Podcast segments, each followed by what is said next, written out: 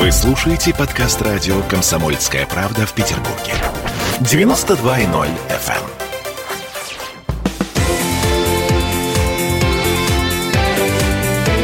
Картина недели.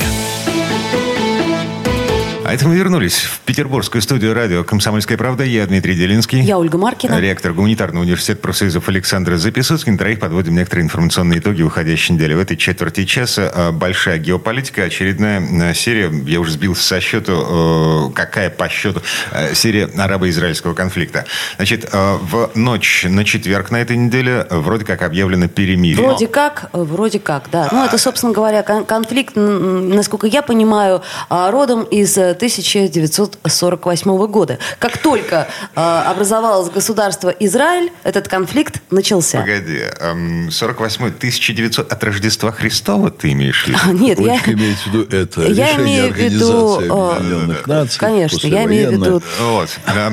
Там, вот в этих местах, на земле обетованной, люди убивали друг друга с незапамятных времен в борьбе за вот эти голые э, камни. За пустыни, за пустыню. За, за святые места. Да. Вот, за веру. А, так или иначе, сейчас вот в 21 веке мы вообще за кого? За белых или за красных?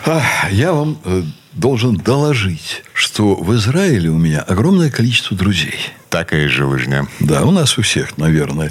Я в Израиле был, ну, за последние 30 лет раз 10. И я вот э, тщательно, так сказать, изучал вот эту всю историю, потому что она интересная. Э, вы, Олечка, правы в том смысле, что, наверное, 48 год можно назвать, ну, таким современным витком развития конфликта. Я имею в виду уже юридическая основа э, есть Ну, некая. это появилась дополнительная основа. А Дмитрий Плав прав в том, что испокон века, тысячелетиями, там развивается очень конфликтная ситуация. И каждая из сторон очень легко находит аргументы, которыми она оправдывает э, свои действия. И э, очень легко занимают такую определенную позицию. Вот там варвары. Радикальную. Да, радикальную. И находят в истории факты, которые это все оправдывают. Евреи с огромным удовольствием говорят о том, что арабы террористы, это дикари, это жуткие люди, с ними вообще нельзя иметь дело. Хамас и так далее. Да, и мировая цивилизация должна их просто построить. А арабы с таким же удовольствием говорят, что это евреи-террористы, и вспоминают вот в особенности тот период, о котором вы говорите, когда еврейское государство вот, переживало период становления, не позволило Палестине обрести свою государственность. Евреи действовали, там были молодежные отряды, они действовали похлеще, чем сейчас Хамас. И э, арабы говорили, да посмотрите, вот это настоящие бандиты, они нас тут убивают, они нас тут вырезают, они захватывают наши земли.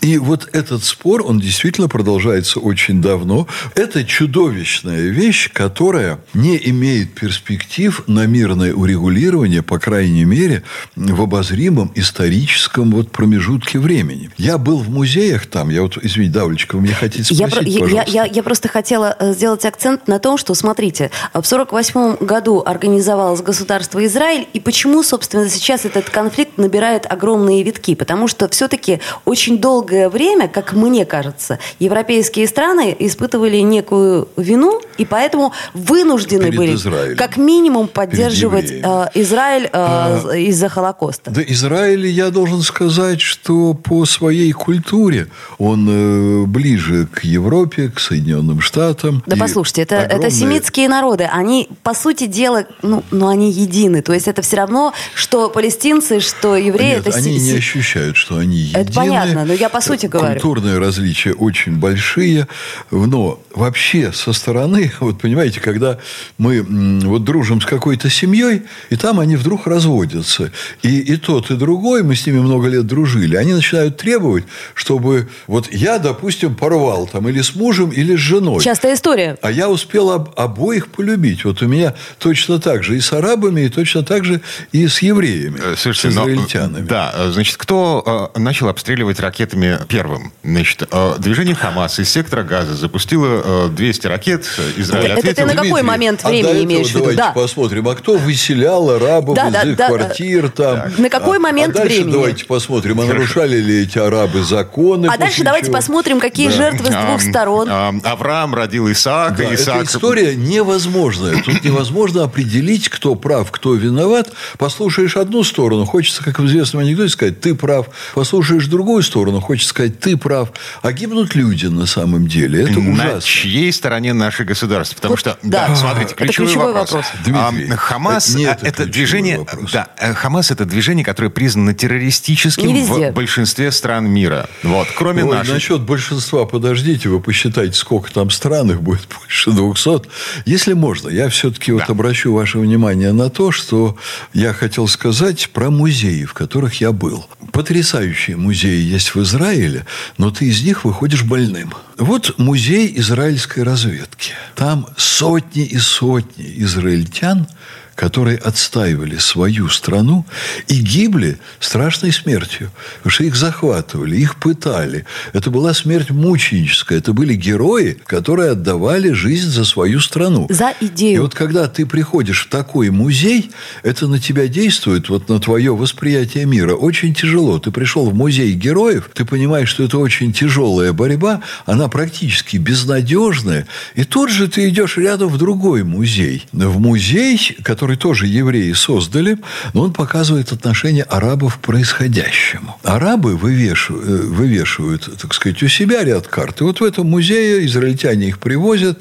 Вы смотрите на карту Израиля, там нет ни одного населенного пункта на этой карте. На сегодня нет. Где было бы хотя бы одно, один населенный пункт, населенный евреями. То есть и сегодня арабы выпускают карты, на которых нет евреев. Там нет Тель-Авива, там есть эта местность, там есть Яфа, древний город. Но нет Израиля. Они не признают их существование вообще. Дальше ты смотришь плакат, в котором арабские герои загнали солдата израильского, одного или двух там, на второй этаж какого-то здания, на территориях, где идет интифада, и они его разорвали в клочья израильского солдата.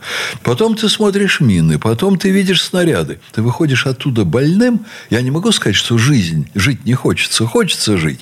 Но это действует чрезвычайно тяжело. Вот такая аура.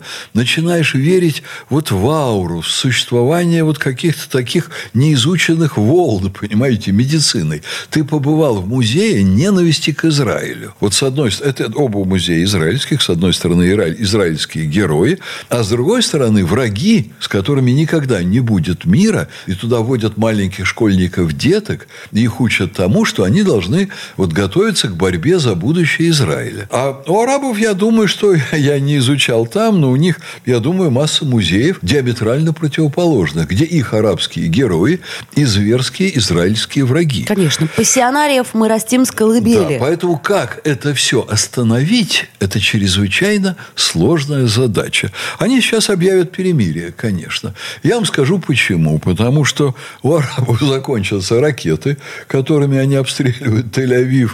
Вот. А израильтянам нужно будет закупить новые ракеты на самолеты. Ну и потом им надо накопить, израильтянам будет новые данные разведки, какие дома Хамас им обстреливать. А, короче, и, и где новые туннели. Э, Да. би- Бизнес ничего э, личного, по большому счету, получается. Потому что движение Хамас, допустим, в секторе Газа строит ракеты на пожертвования мусульман со всего мира. Конечно. Э, Но я думаю, что и бизнес, и личное, потому что каждая сторона действует в полном убеждении, что они отстаивают правое дело. И плюс каждая сторона имеет свои потери, личные потери. Эта война, э, мне кажется, ка- поскольку государства небольшие, касается лично каждого. Так, хорошо. На что остается надеяться, по большому счету? Я бы даже, Дмитрий, не выяснял, какая позиция нашего государства. Я, не заглядывая в газеты, могу сказать, что и в интернет, что российское государство будет изо всех сил стараться не испортить отношения ни с теми, ни с другими и выполнить функции миротворца. И ни одной стороне не скажет, вы правы. То есть, надо искать какие-то механизмы обуздывания процесса непрерывного воспроизводства конфликта. Может быть, оружие перестать им продавать? Разные есть Э, пути. а- а обеим сторонам. Разные пути, в том числе и вот этот путь.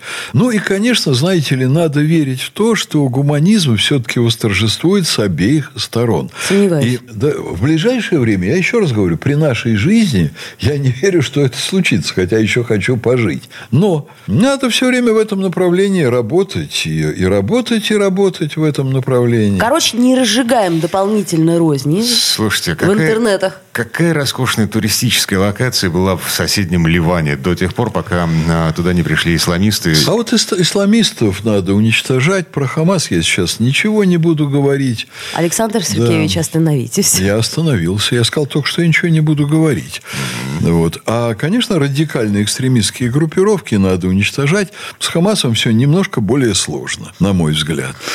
И, конечно, беда скорее даже не в том, что вот э, опять там э, вот война, хотя это само по себе очень большая беда. А беда самая большая в том, что сейчас ведущие страны мира не могут сплотиться и выработать единую политику.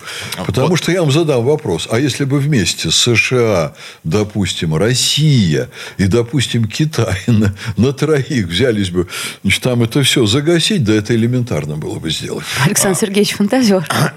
Вот о, о том, почему нам не удается сесть за стол переговоров, поговорим уже в следующей четверти часа. Картина недели.